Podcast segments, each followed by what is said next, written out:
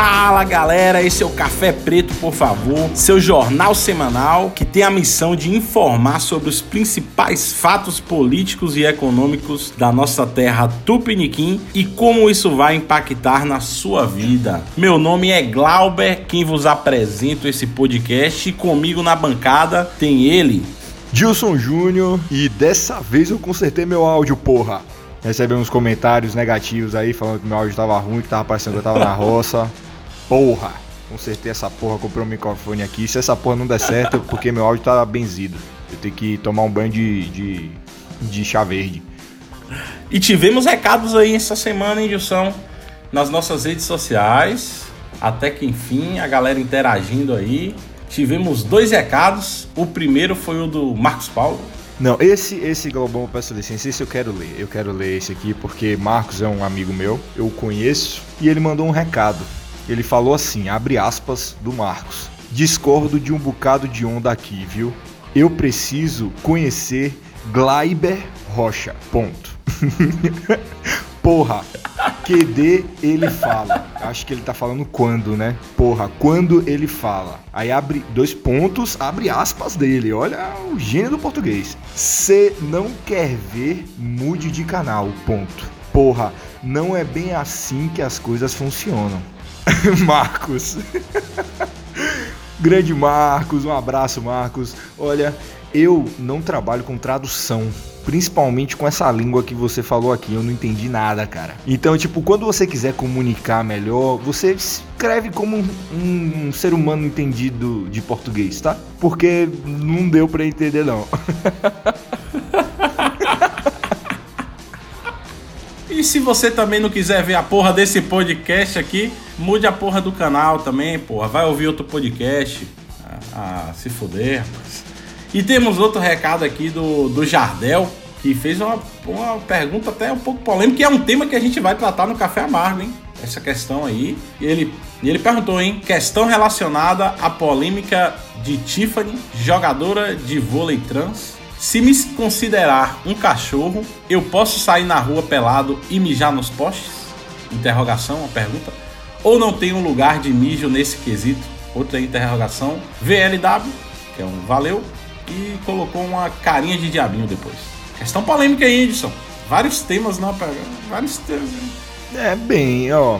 É, deixa eu falar assim para ele. Eu agradeço que nós recebemos mensagens e perguntas, dúvidas para a gente falar aqui na leitura de e-mails. Mas eu, peço que melhorem a qualidade das perguntas, porque realmente tá estão devendo. E eu acredito que nossos ouvintes são melhores do que isso. Mas, Jardel, eu acredito que você está fazendo um, uma piada é, até com o tom do programa, que era de piada, então não, não, não, vou lhe criticar sobre isso. Em relação ao caso da jogadora trans, a gente ainda vai falar sobre cultura LGBT e a pauta LGBT no Congresso e na política brasileira.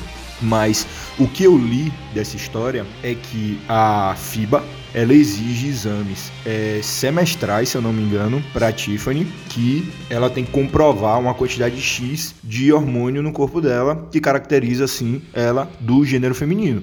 Então, a, se a própria federação ela estipulou certas regras para isso, não cabe a mim, que, por exemplo, não acompanho o vôlei, gostaria de acompanhar, mas não acompanho o vôlei, achar que ela está errada, porque ela está muito mais presente do que eu. E eu, eu vou até assinar embaixo no que ela está tratando, porque quando você tem uma, esse tipo de situação que é sui generis, é, você precisa tentar conciliar e não fazer e não trazer uma solução que vá agredir um dos lados. Tem, tentar conciliar. Se as próprias jogadoras da, da FIBA, elas. É FIBA? Ou é. Vixe, eu acho que eu tô falando errado. Eu acho que é FIVA. Mas não sei, me perdoe. É isso aí. Mas se as próprias jogadoras estão de acordo com isso, é, não, não, vejo, não vejo nenhum problema. A Tiffany está tá confortável com as regras estipuladas pela federação, então não vejo problema nenhum. É isso mesmo, por mim o mijo é uma verdadeira expressão artística. Acho que todo mundo deveria ter, ter uma menção honrosa ao saudar em lugares públicos, mas vamos seguir, vamos seguir esse podcast aí. Ah, ah porque ele falou de mijar nos postes, né? Mas é isso aí, galera. Vamos interagir com nossas redes sociais. Só entrar no podcast, vai ter a descrição aí das nossas redes. Temos o hashtag Café Preto PF, ou então nossas redes pessoais que a gente vai deixar aí na descrição do podcast. Vão lá, mandem sugestões de pautas ou recados que a gente sempre vai estar lendo esses recados aqui, tentando responder de forma mais pacífica e harmônica para vocês. Pois é. E já vamos começar aí com um tema que a gente debateu no Café Amargo, hein? Esse é um momento especial do programa porque não é nem um giro de notícias que a gente vai fazer daqui a pouquinho e também não é leitura de e-mails, é um momento ali do buraco negro, sabe? Do horizonte de eventos. Olha o spoiler aí do, próximo, do assunto que a gente pode falar. Manchete da revista K-News: Danilo Gentili é condenado a seis meses de regime semiaberto por injúria a Maria do Rosário, cara. Tan, tan, tan. Manchete de quarta-feira, dia 10. Ontem a gente colocou ela aqui porque a gente. Cara, que timing do nosso último programa, hein, Globão? Eu tô muito orgulhoso com isso, cara. Ah, nem. Timing. A, a gente tá, a gente tá nos trilhos certos. A juíza Maria Isabel do Prado condenou Danilo Gentili por injúria a seis meses de regime semiaberto. A acusação foi feita pela deputada Maria do Rosário, no caso que ele chamou ela de. Ela, ele tuitou, não foi? Uma piada colocando. Eu vou abrir aspas aqui na piada dele.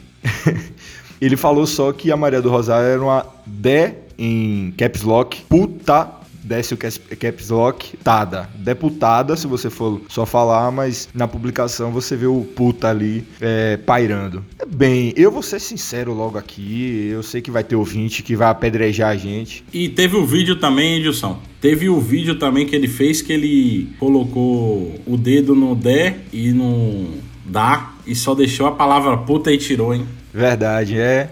E algo que a gente puxou no último programa, Edilson, que foi a questão da criminalização do humor. E é isso que a gente está vendo agora, velho, casou muito isso. Porque assim, a gente debateu sobre o humor daqui um tempo virar crime. E no caso do Danilo Gentili, é o que aconteceu e abre um precedente horrível agora, não só para comediantes, como para qualquer jornalista ou qualquer pessoa que deseje criticar alguma figura pública. Isso é, é uma falta de, de noção tremenda, eu acredito, por conta da juíza, por mais que a Maria do Rosário, assim, como qualquer pessoa que se sente ofendida com qualquer palavra que for dirigida a ela, possa tomar uma medida é, cabível contra a justiça, enfim, mas a pena a condenação, né, por uma piada, isso é absurdo. Isso mostra como a nossa Constituição brasileira tá servindo de papel higiênico para limpar a bunda, velho. Eu, a gente poderia até se aprofundar nisso, mas eu acho, eu acho que isso fica até triste, velho. Você cessear dessa forma humor. Por mais que você discorde, cara, do posicionamento do cara, e por mais que você ache que o cara tá é, intoxicando a mente dos jovens com ideologia, não sei cara, é humor, pelo amor de Deus, velho. É, é um absurdo. E outra, eu, eu deixo aqui a minha contribuição. Eu não gosto nem de falar esse tempo, porque depois que você me falou, eu fiquei muito triste. Quem deveria ser processada e presa é a Maria do Rosário pelo, pelas mentiras que ela conta na Câmara dos Deputados para a população. Aquilo sim deveria ser condenado, cara, porque o que ela faz é mentir em rede nacional na TV de Brasília. Global tá pistola. Para a população. Quem assistiu a CCJ aí sobre a reforma da Previdência viu os argumentos dela, que várias fake news que ela colocou lá, despreparadíssima, mas enfim, eu acho que isso é outro tema, eu não vou nem começar a falar assim. É, esse é outro tema, esse é outro tema, esse é outro senão... tema, e metade dos nossos ouvintes já desligaram o podcast, porque provavelmente deve discordar muito de você. Não vou virar o frota então aqui, vamos que vamos. Vou virar o frota aqui se eu ficar muito puto. Pô, se tu virar o frota, pelo menos tu vai estar tá comendo alguém, porra. Mas vamos aos giros de notícia. Manchete do Estadão: governo afirma que não haverá horário de verão em 2019.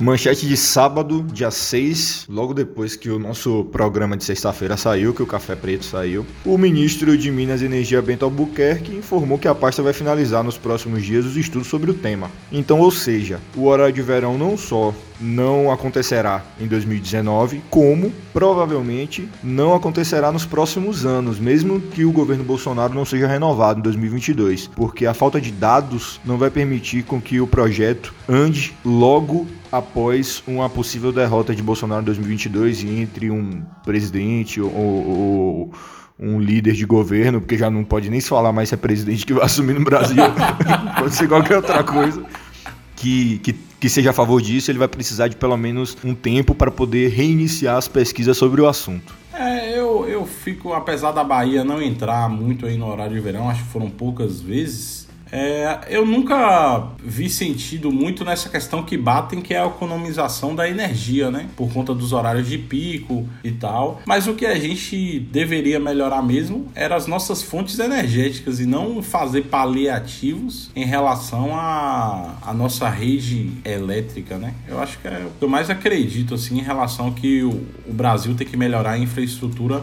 no setor elétrico. Esse é um dos argumentos de quem defende o fim do, do horário de verão. Agora, quem é a favor realmente tem, tem dados que mostram a economia. O problema é que essa economia ela pode ser questionada quando você tem picos de energia, o que prejudicam certas fontes de fornecimento. E aí o, o que se entende é que o Brasil precisa primeiro melhorar, como você falou, Glauber, melhorar a transmissão da energia e tornar ela mais sustentável para depois pensar no horário de verão. Agora, por exemplo, aqui em Portugal tem horário de verão é 8 horas, 20 horas da noite está claro ainda. Então, o que se entende é que no país de primeiro mundo o horário de verão funciona. O problema é saber como que está a infraestrutura daquele país. Sim, sim. Mas acho que isso a gente só vai ver se realmente for uma decisão assertiva mais para frente, né? Não tem nem como a gente falar isso agora.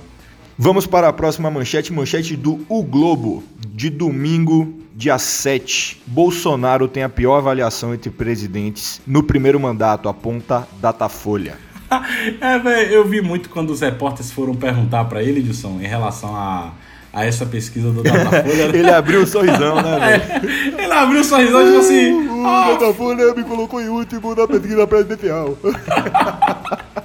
Ah, a gente já percebe que o presidente está mais leve em relação às tensões políticas, mas querendo ou não, é algo que a gente deve considerar aí após três meses aí no cargo, né? Que são os 100 dias que falam. É, segundo essa pesquisa do Datafolha, a gestão é considerada ruim ou péssima por 30% dos brasileiros e boa ou ótima por 32%. Vale ressaltar aqui, e teve lá os seus 4% que não que não souberam opinar. Mas vale ressaltar aqui que o governo, a gente até já comentou isso, o governo Bolsonaro, diante de toda essa bagunça de articulação que a gente já viu que é um governo que não sabe fazer articulação, e esse é o principal calcanhar de Aquiles dele. Isso aí é a pedra no sapato do governo a popularidade dele é o que segura ele lá em cima para poder negociar, principalmente essas pautas bombas que ele quer colocar no começo. Não, com certeza. E o, essa coisa da essa pesquisa, ela realmente aponta um dado importante e que não pode ser descartado. Você está vendo ali, você compara no, nas pesquisas dos presidentes, mas não é algo que, por exemplo, para os apoiadores do Bolsonaro, não é algo grave, sabe? Não é algo de meu Deus, bota fogo no governo. Não é. Hoje se entende pela eleição que, que se teve, pelo crescimento rápido que o Bolsonaro teve, pela quantidade de rejeição,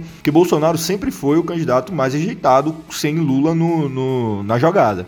Lula era o mais rejeitado, quando Lula saiu da jogada, Bolsonaro era o mais rejeitado. Então, o quão mais rejeitado você é, significa também o, o as avaliações vão ser é, ruins no futuro. Então, isso é um dado importante, mas não é um dado ainda que se deva preocupar, por exemplo, para quem apoia muito o governo ou para o próprio governo. Acho que esse dado é um fim do mundo. Não é. Até porque, se você pensar, Collor, FHC, Lula e Dilma, todos esses presidentes entraram é, em situações diferentes da do que o Bolsonaro entrou. Collor foi o primeiro presidente é, civil, civil não, Collor foi o primeiro presidente eleito democraticamente por voto popular desde, a, desde do, do, depois, antes do golpe. FHC era um cara que veio, que praticamente salvou o Brasil como ministro da Fazenda, então ele já tinha uma reputação boa, então ele tinha uma rejeição bem baixa. Lula era uma renovação na época, era um, entendia-se que Lula era um, um cara para renovar a política, e Dilma veio emplacada com a, o governo Lula extremamente popular, com Lula deixou o governo com 89% de aprovação. E Bolsonaro teve uma eleição bastante conturbada, então era de se entender que a avaliação dele ia polarizar, tanto que se você olhar, ele tem 32% ótimo e bom, e 30% ruim péssimo. Você entende ali que, pô, é a galera que ainda tá na, na época da eleição, né? Ainda tá na corrida presidencial,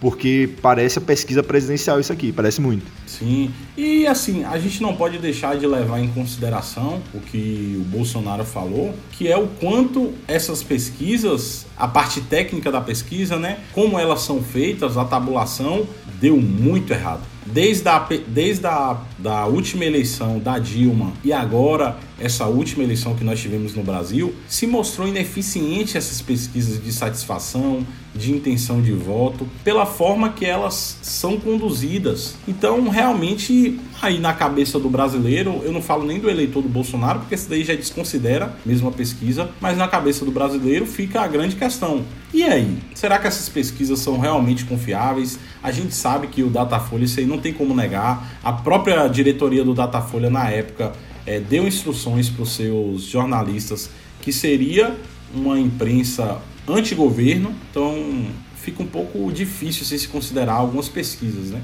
Eu entendo o que você está falando, mas eu acredito bastante no Datafolha. Eu acho que é, é respeitado, é uma empresa considerada. E eu estou analisando aqui uns dados e, cara, é muito, parece muito os números da corrida presidencial. Você tem aqui, ele tem a menor aprovação entre mulheres, ele tem uma maior aprovação entre homens brancos, ele tem uma maior aprovação em quem tem renda superior a 10 salários mínimos. A região do país que ele tem ele é mais reprovado é o Nordeste. Então, todos esses dados aqui, eles são semelhantes aos dados das pesquisas presidenciais. Então, você vê que três meses de governo é, comprova. 100 dias de governo ainda é muito pouco, apesar de pô, o Brasil é um país grande, um mês no Brasil é, é, é suficiente para você criar um caos. Mas 100 dias de governo para avaliar ele é muito pouco. As pessoas ainda estão com a cabeça na corrida presidencial. Você vai acompanhar o Haddad no Twitter, ele parece que ele ainda é candidato, sabe? Eu, eu a minha opinião, e eu não sou a favor do Bolsonaro, também longe de ser a favor do PT, eu digo que não é algo para se preocupar, é algo importante e que deve ser analisado e guardado, mas não é algo para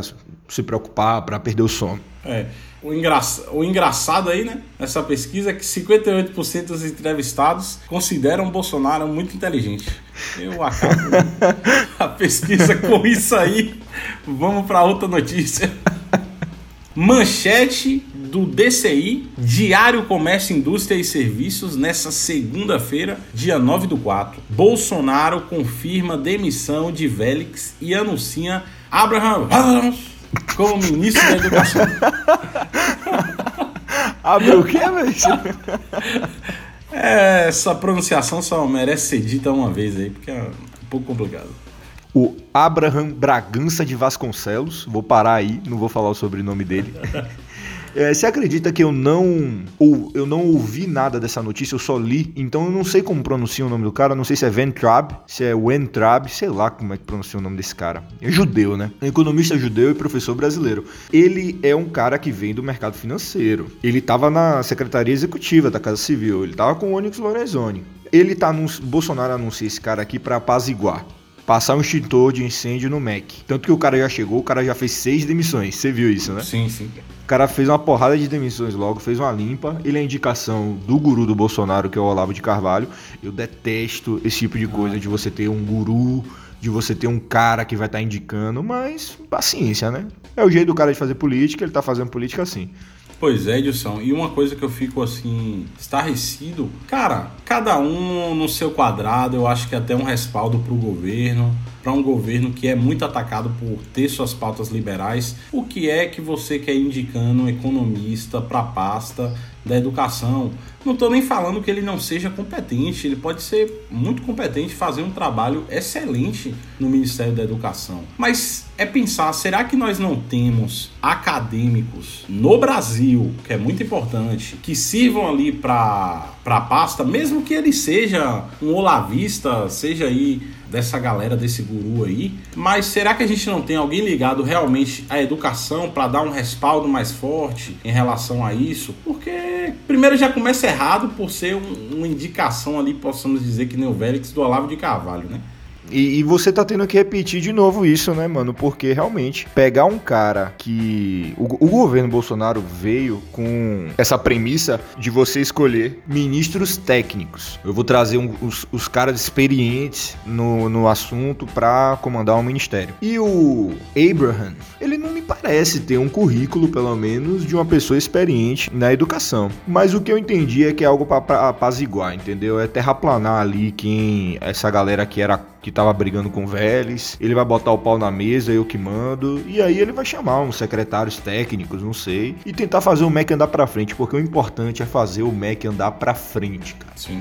Não dá mais. O Mac tá três meses, 100 dias, zero. O Mac não fez nada. 100 dias. Não teve nada no Mac. É triste, né? Então o importante é fazer essa porra ir pra frente. Se vai fazer com o economista ir pra frente, se vai fazer com um técnico brasileiro de educação, que para mim também seria a melhor escolha, mas que vá pra frente, porque ninguém aguenta mais. O Mac tá fudido, desculpa o termo, mas fudido do jeito que tá.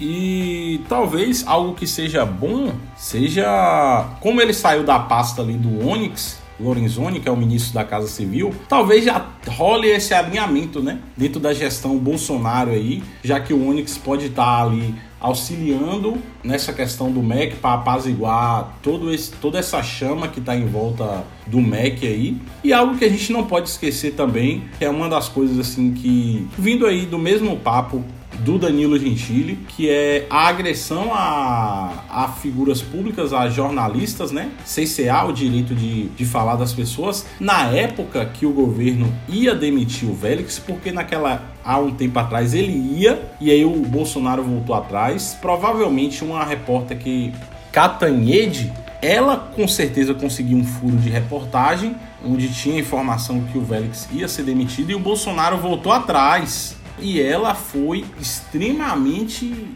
chutada nas redes sociais, no Twitter. Achincalhada. Achincalhada nas redes sociais, o que é um, um, absurdo. Isso por conta que a gente veio do poder público, cara. É o que a gente fala, tipo assim, usar a máquina pública para desmoralizar informações. Isso é muito grave, principalmente vindo tem um, de um governo. Tem um presidente de uma grande potência ao norte do Equador que gosta de usar as redes sociais também para promover a marca de roupas da filha. Ah, mas... Ele já, o Trump já usou o Twitter da Casa Branca para promover a, um desfile de moda da filha dele, cara. Acredite se você quiser. Ivanka Trump, as gravatas lá da filha. Ah, mas isso aí é, é o de menos, né? Daqui um dia isso chega no Brasil. Vai ser um acordo bilateral de comércio é. aí que o Enes de Araújo vai foi, fazer foi, foi esse tipo de acordo que a gente fechou lá na visita. Mas é, sobre a demissão, é isso aí. Manchete do G1 foi na terça-feira, tá durando durante toda essa semana. Maior chuva em 22 anos no Rio causa 10 mortes, deixa bairros submersos e provoca destruição. Cara, isso aí. Quando eu, eu fiquei sabendo dessa notícia, realmente eu fiquei muito triste, cara. É, o Brasil tá vivendo esse ano muitas sei lá, o Brasil tá muito louco, velho. Brasil... Um inferno astral, velho. Isso. É, a definição isso. é isso, a gente tá nesse inferno astral. A gente tá no inferno astral, cara. Cara, é chuva, é barragem. Lembrando que há um tempinho aqui atrás, teve em São Paulo também, eu assistindo um, um programa de TV, famílias ligando, acho que foi pro Datena, é, ligando, desesperadas, que a água já tava subindo no segundo andar da casa delas foi um, um, negócio horrível de se ver. E aí agora vem essa tempestade no Rio aí, que entrou em alerta, né, geral. E uma coisa que a gente tem que comentar aqui é que, assim, o estado do Rio de Janeiro não sabe fazer ciclovias. Não sabe. Nossa, eu ia falar isso agora com você, velho. Porque eu não quero desviar do assunto, que é grave e que mataram, morreram 10 pessoas e teve vó e neta mortas soterradas, uma coisa horrível assim. Porque eu não quero estragar o clima do programa, mas é necessário falarmos. Mas foi a porra da quarta vez que a ciclovia cai, irmão. Vai tomar no cu o projetista dessa ciclovia. Esse cara, esse engenheiro, esse engenheiro tinha que estar preso. E falou aí o engenheiro civil, hein? Botou pressão. Mano, tinha que. Esse velho, quarta vez. Nesse ano é a segunda. Eu até marquei aqui, é o quarto desabamento da ciclovia. Ela desabou a primeira vez em abril de 2016 e matou duas pessoas. Em fevereiro de 2018 do ano passado, parcialmente também. E em fevereiro desse ano, em março, ela conseguiu em três meses, em dois meses, cair duas vezes. É, essa ciclovia aí, bicho. Botaram o nome de Tim Maia, eu sou fãzaço de Tim Maia. Mas, velho, é de ficar revoltado. É, choveu muito, choveu. Choveu mais do que se esperava há muito tempo, mas isso é claro a falta de planejamento urbano de uma cidade que já aconteceu chuvas parecidas. E a gente viveu em Salvador e vive hoje também, Globão. Porque Salvador tá chovendo, né? Porque no Rio, Sim. a cidade maior, os meios de comunicação estão voltados, mas Salvador tá passando por uma chuva que amigos me mandaram foto dos carros completamente com água dentro. É, isso tudo é falta de planejamento urbano. É, é, a, a, além, também não vou botar só a culpa no, no, na prefeitura, no estado, porque também falta uma conscientização muito grande das pessoas em relação ao lixo nas ruas, a você cuidar bem do seu bairro, da sua rua, para se prevenir disso. Sim, é algo de se preocupar, Wilson. A, a imagem assim que eu acho que captou bem o desespero no Rio de Janeiro foi você vendo o helicóptero, ali o Globocop, quando ele sobrevoou a região ali do Jardim Maravilha, no Rio as pessoas estavam pedindo socorro, tinha barco virando. Cara, era como se tivesse tido um tsunami. Quando passa esses casos de tsunami. É, bombeiro com máscara de mergulho. Cara, foi, foi horrível. E é isso. A falta de estrutura das cidades é um absurdo. Salvador, eu tava falando com você aqui cedo. Hoje teve uma chuva aqui que durou 10 minutos derrubou aqui o muro do prédio do lado ao meu e eu soube de algumas casas que caíram também. Aí teve um caso de um ônibus que ficou alagado numa avenida aqui, Avenida ACM, onde o corpo de bombeiro teve que ir resgatar as pessoas dentro do ônibus. Então a gente percebe que assim, não é só o Rio, é, outras cidades se tiverem chuvas assim inesperadas vão sofrer com esse problema. Não, não tem, eu acho que só Brasília e mais umas sei lá, vou botar meia dúzia de cidades no Brasil que realmente podem conter uma chuva dessa. Brasília, porque ela foi toda planejada, Curitiba, não sei, mas nenhuma dessas cidades deve ter tido chuvas que tem no Rio de Janeiro, porque é muito tropical, é muito próximo ao mar. O desespero dessas pessoas em saber também, né, Edson, que essa chuva pode voltar. Cara, eu não sei, mas eu acho que nesse momento da gravação aqui pode estar chovendo no Rio, porque a previsão é que, que é de chuva. E o Crivella declarou estado de calamidade pública. Por sinal, o Crivella que está enfrentando um processo de impeachment eu nunca vi um estado. Se o Brasil tá no inferno astral, o Rio é o que torna a média do inferno astral maior. Justamente. O Rio é o que aumenta a média, sabe? Quando você pega uma nota 10, uma nota 4, uma nota 5, o Rio é a nota 10, que sobe a média. É de ficar estarrecido e calma, calma, não adiante pauta, que iremos falar do Crivella. Lembrando que, como o Dilson falou, que hoje pode estar chovendo assim no Rio, estamos gravando numa quinta-feira, às 7h53 da noite, só para deixar registrado aí. É, eu abri aqui a, no Wikipedia a página da ciclovia da ciclovia Tim Maia. Eu tô procurando aqui o nome do filho da puta do engenheiro, mas não, não achei não. Porque se eu achasse, eu ia mandar ele tomar no cu, velho.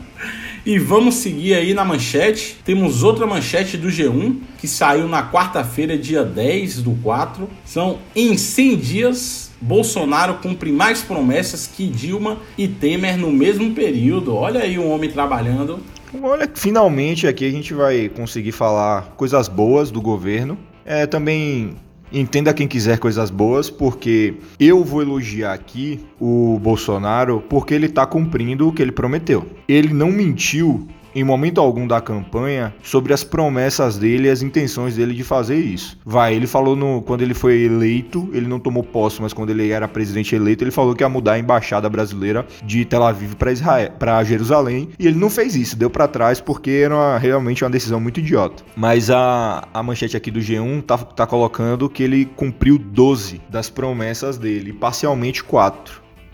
tem, tem umas promessas que são até bem bobas, né? Tipo, não recriar o CPMF. Porra, velho. Não aumentar impostos. Não aumentar impostos é realmente uma boa promessa e ele realmente até hoje não fez isso. Resu reduzir as alíquotas de importação e barreiras não, não tarifárias. Realmente, ele não reduziu. De novo, são, ele reduziu, perdão A, a, a coisa do não recriar o CPMF, para mim não entraria aí, mas o resto sim, ele tá cumprindo o que ele falou. Apesar que eu discordar de alguns pontos da, da política dele, nesse, nesse caso eu dou o braço a torcer e falo, o cara tá cumprindo o que ele prometeu. É, e se você pegar, assim, já é um avanço do ponto de vista político, que independente de quem concorde com, com as pautas que o Bolsonaro levanta, com as propostas que ele fez, mas ao menos ele está cumprindo para o pessoal que o elegeu, né? Diferente aí do Temer, da Dilma, e se a gente for pegar outros governos, a gente vai ver que entrou no governo e foi para outras questões totalmente diferentes para se manter no poder. O Bolsonaro está levantando pautas assim que nenhum governo quer levantar porque desgasta a imagem deles.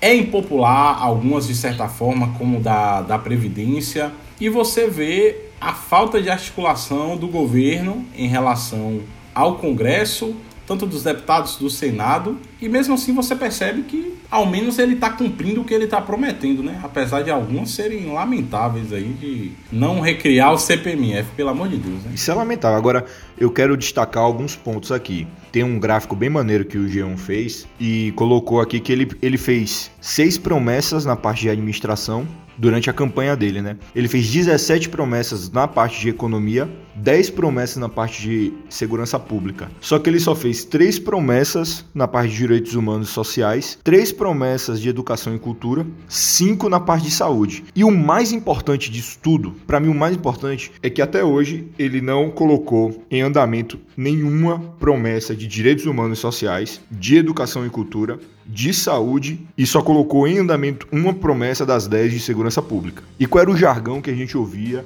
de todo eleitor de Bolsonaro? O Brasil precisa melhorar a saúde, educação e segurança. Não eram esses três, esses três Sim, pilares? Era o pilar. Saúde, o pilar. educação e segurança. Pois bem, saúde, educação e segurança, ao todo, na gestão Bolsonaro, tiveram 18 promessas de, de, de campanha, mas somente uma está sendo cumprida parcialmente, segundo o G1 aqui, que é de segurança pública, que foi o pacote de medidas que o ministro Sérgio Moro mandou para o Congresso e que ainda será debatido, mas só depois da reforma da Previdência é o que batem muito nele, é até engraçado, Wilson, porque é justamente o que a esquerda bate nele, né? A questão dos direitos humanos, é, dos planejamentos de ações é, sociais, a questão da educação e da cultura, que era pontos que realmente ele não levantava na campanha dele. Ele só batia nessa tríade aí. Se você olhar, os que têm menos propostas, surpreendentemente, infraestrutura, o que eu fico muito triste. Só tinham duas, ele só, só tem duas aqui. O de educação e cultura com três, privatizações com três, relações, relações exteriores com três e direitos humanos sociais com três. O problema é que educação, por exemplo, o, o MEC, não, o, é, MEC o MEC tá, tá regredindo. E não é regredindo o papinho do pessoalista cirandeiro de ah, tá regredindo. Não, é regredindo de tipo, o MEC ele vai precisar. Agora ele vai precisar trabalhar muito para voltar Sim. a estaca zero. Porque ele tá com, com, com, pauta atrasada, você não tá entendendo. O MEC ele tá três meses atrasado. É, é algo que a gente agora tem que analisar aí como, como vai ser esse novo ministro. Mas vamos seguir, tem muita pauta. Manchete do The Guardian, quarta-feira, 10 de abril de 2019, astrônomos revelam pela primeira vez imagem de buraco negro. Que notícia foda! Bota palmas aí, Globão!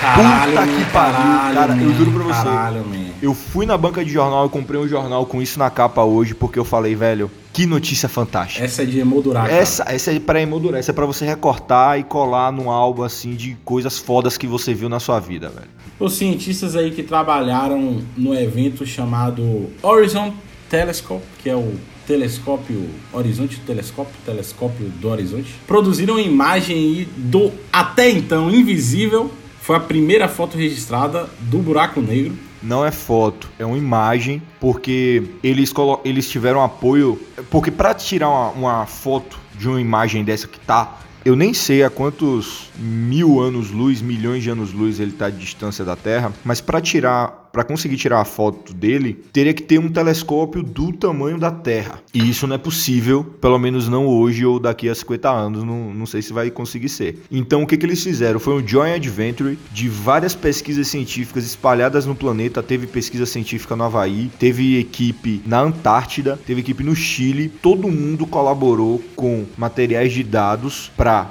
voltar aos seus, os seus telescópios, seus equipamentos em direção àquele buraco negro e durante cinco dias de abril eles fotografaram. E esse é um trabalho de dois anos. Foram dois anos de dados sendo analisados, compilados, até chegar nessa imagem que, cara, eu fico muito arrepiado.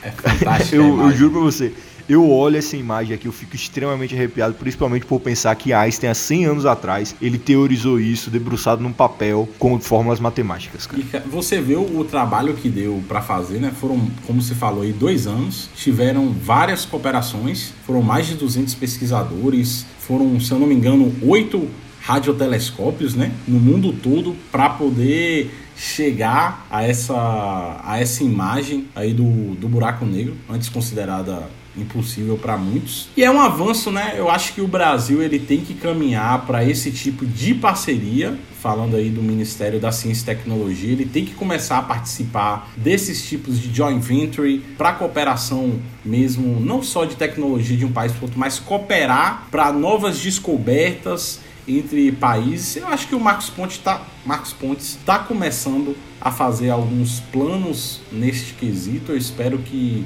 alguns mais robustos venham surgir aí ao longo dos quatro anos do governo, porque o Brasil tem capacidade total de estar tá cooperando com, com esses países devido à nossa localização que beneficia é, vários, vários campos de pesquisa nessa área aeroespacial. Não é à toa que os Estados Unidos está de olho aí na gente. Teve esse acordo da base de Alcântara que a gente já comentou aqui. Então é, é aquela notícia assim que veio para salvar a semana, né? Exato. pode dizer. Porra, essa notícia me fez ser fe... me sentir bem como ser humano, velho eu fiquei tão feliz quando eu vi isso, eu achei tão emocionante, fiquei emocionado de ver essa imagem, fiquei emocionado de ver as fotos da líder do projeto, a, porque ela, ela é astrofísica, mas ela estava liderando a parte de processamento de dados. Mulher, viu? Mulher. Eu queria, pô, eu, que, eu quero referenciar o nome dela, então eu tenho que jogar aqui no Google. Mulher, por sinal. Kate Bowman foi a mulher que liderou o desenvolvimento de um programa de computador que permitiu registrar a imagem de um halo de gás e poeira a mais de 500 milhões de trilhões de anos-luz da Terra. É de arrepiar demais, velho. É muito de arrepiar. É de se sentir bem como ser humano, se sentir orgulhoso da nossa raça e que a gente tá evoluindo, sabe? A gente tá evoluindo. O nome do buraco negro é, da galáxia M87 e ele tem uma massa 6,5 mil milhões de vezes superior à do Sol. É, é fantástico, eu acho que para quem gosta dessa parte de ciência, de astronomia, de astrofísica, cara, é indescritível o sentimento em relação a isso. É, e, e, nem quem gosta, e nem só quem gosta dessa área. Cara, como ser humano, você pensar, cara, a gente avançou a esse ponto. A gente tá começando a entender o nosso universo ao redor dessa forma. É, pô, é fantástico, velho. E teve, viu a galera, a galera resenhando que se a, a, foto tivesse sido tirada com o Xiaomi e não com o iPhone, a foto não tava borrada do jeito que tá. Ah, muito bom, ah, velho. Eu ri muito, velho. A, a, zoeira, a zoeira é muito bem-vinda né, nesse caso. Porra, que manchete ah, gostosa de se falar. Também, cara. Vou dar um alívio depois de tanta tragédia. Nossa, agora eu tô me sentindo bem, velho. Não dá, não dá nem vontade de criticar o governo mais. Ainda bem que a gente leu isso no final, velho. E vamos agora para uma manchete também do The Guardian, a gente buscando fontes internacionais. Saiu nessa quinta-feira, dia 11, exatamente hoje. Fundador do Wikileaks, Julian Assange, é preso na embaixada do Equador em Londres. Complicado isso aí, hein? O Targaryen, Julian Targaryen, sendo que ele tem o cabelo platinado igual os dos Targaryen, foi preso. Ele tava, cara, desde 2012 na embaixada do Equador. Ele já estava meio tretado com o Equador, estava acontecendo alguns problemas, mas o que eu entendi de tudo é que teve uma mudança de governo no Equador e o presidente que foi eleito, ele é realmente contra ao cara. E estava só esperando uma oportunidade, um, um momento que ele ter tempo para entrar em contato com as autoridades londrinas para prender ele. Para fazer um resumão aqui da história do Julian Assange. Ele é australiano, ele é fundador do WikiLeaks. Se você não sabe o que é o WikiLeaks, em 2010 foi um site que é, revelou mais de 8 mil arquivos sobre o exército americano e as operações dele no Iraque e no Afeganistão, contendo até vídeos, um vídeo famoso, se você colocar no YouTube, você vai ver, um vídeo famoso de tropas americanas que estavam sobrevoando uma região do Iraque, estavam no helicóptero atirando em civis iraquianos. O que que isso tudo quer dizer? O Julian Assange revelou esse tipo de revelou essa notícia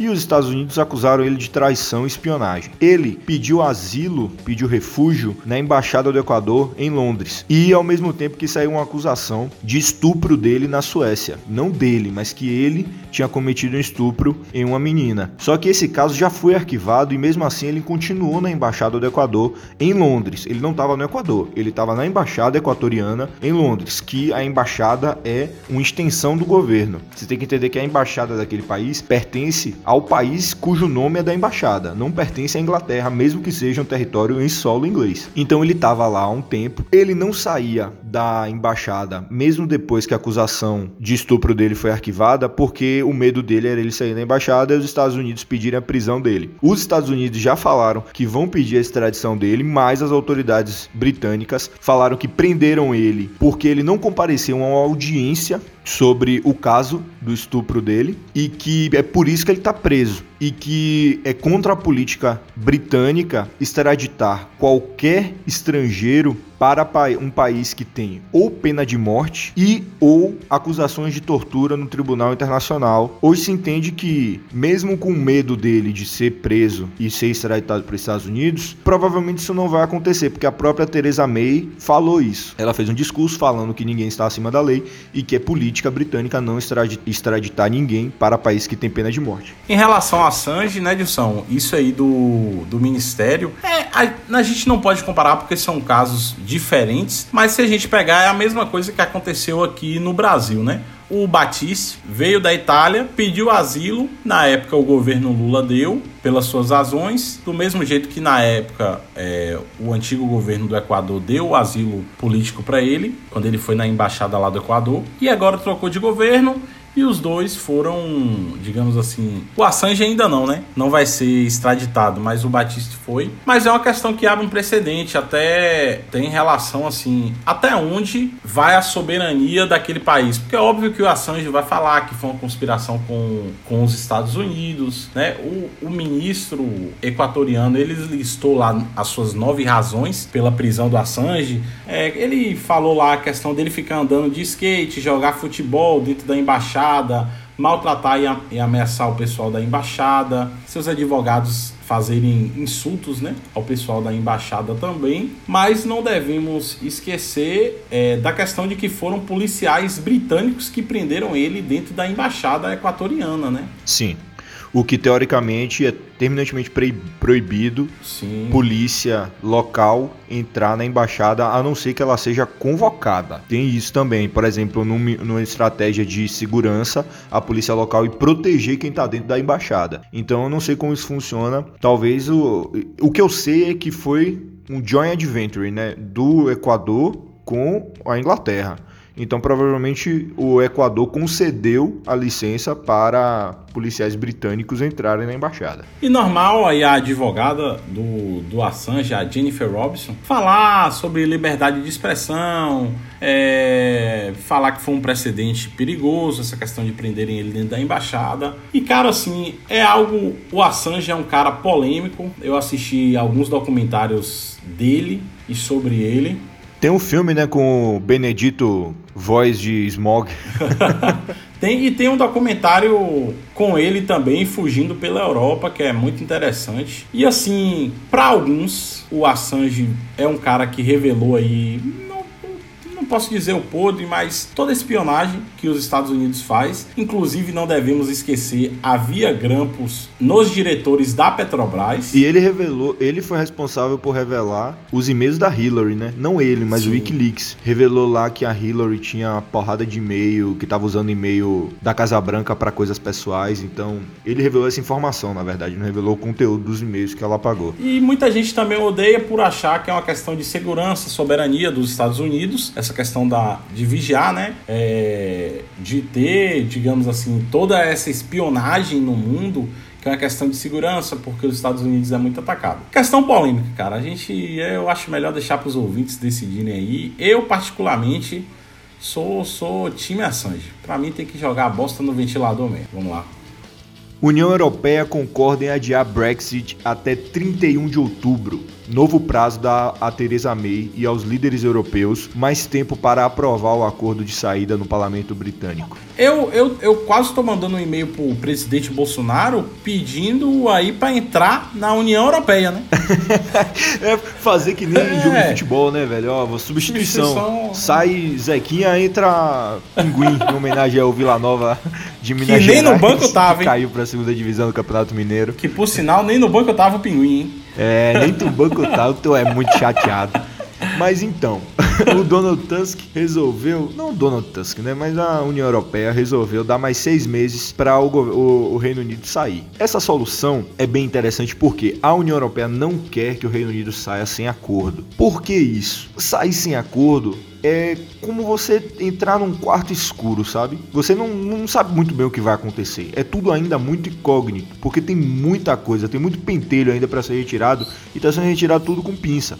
Então a Theresa May conseguiu isso e a União Europeia concedeu seis meses para o parlamento bater cabeça e conseguir aprovar algum acordo, alguma, alguma porra que seja aprovado, né? E aí, Edson, uma coisa que eu penso muito assim, velho, em relação ao país, óbvio que o Donald Tusk, ele deve estar tá preocupado com relação à economia, né? Eu acho que é o, é o papel dele, mesmo estar tá preocupado em relação a isso. Deixar o Reino Unido, assim, podemos dizer na expressão, entregue aos ventos, não ia ser legal para a Europa. Não só para o Reino Unido, mas pra, para a Europa como um, um bloco econômico, podemos dizer que ainda forte, né?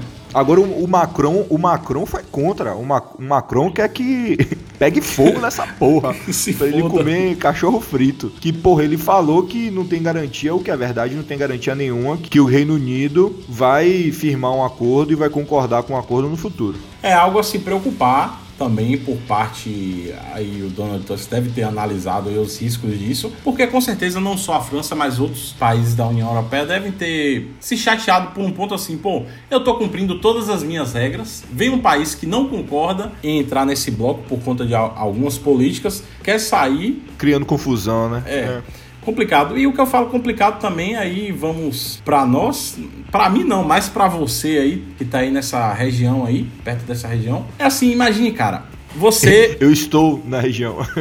é, imagine, cara, você pode ir para o Reino Unido tranquilamente ali com seu passaporte sem nenhum problema. Falando aí do, do cidadão, né? Mesmo europeu. Aí o Reino Unido sai. Imagine as pessoas do Reino Unido que vivem nesses outros países europeus que com certeza quebram o Reino Unido saindo da União Europeia ia ter que se criar toda uma política de imigração para essas pessoas, ia ser um caos, cara. Ia ser um caos. O mais problemático, na verdade, o que você está falando isso, tem um problema grave com isso. O mais problemático é a Irlanda, porque a Irlanda não faz parte do. A, a Irlanda faz parte da União Europeia, mas a Irlanda do Norte não, com a saída do Reino Unido.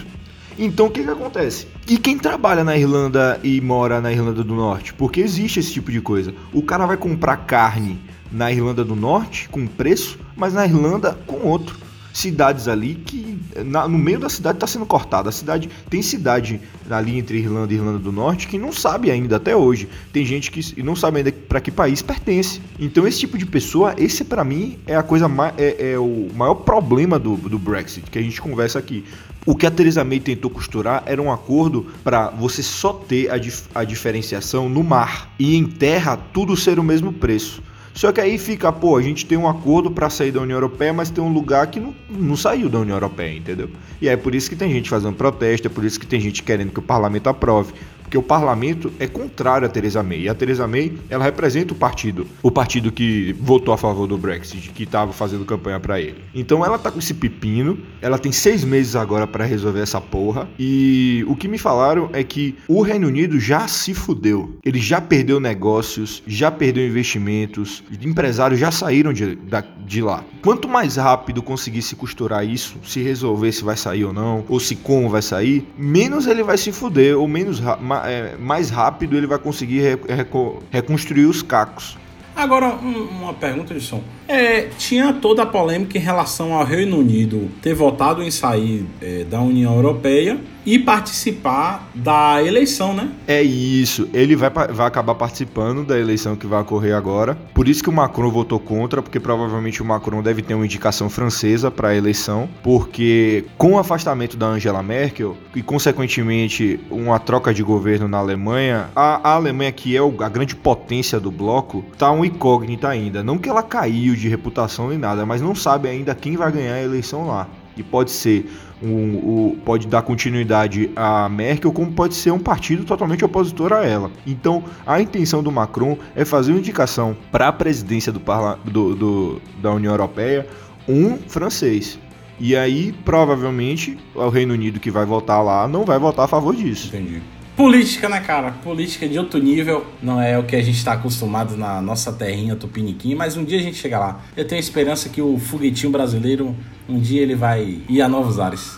Então, galera, terminamos aqui o nosso giro de notícias. Espero que vocês tenham curtido muito. Só para fazer o lembrete, acessem aí nossas redes sociais. Vou colocar na descrição a minha de Dilson. Podem mandar perguntas, sugestões de pauta, o que vocês quiserem saber, que a gente vai estar tá comentando aqui sempre no começo do podcast. Acessem também a rede social, o Café Preto PF, dizendo que vem lançamento novo aí nas nossas redes sociais. Podem aguardar, muita coisa vai se mudar. E um beijo, um abraço para todos. Um abraço, meu povo. Até semana que vem.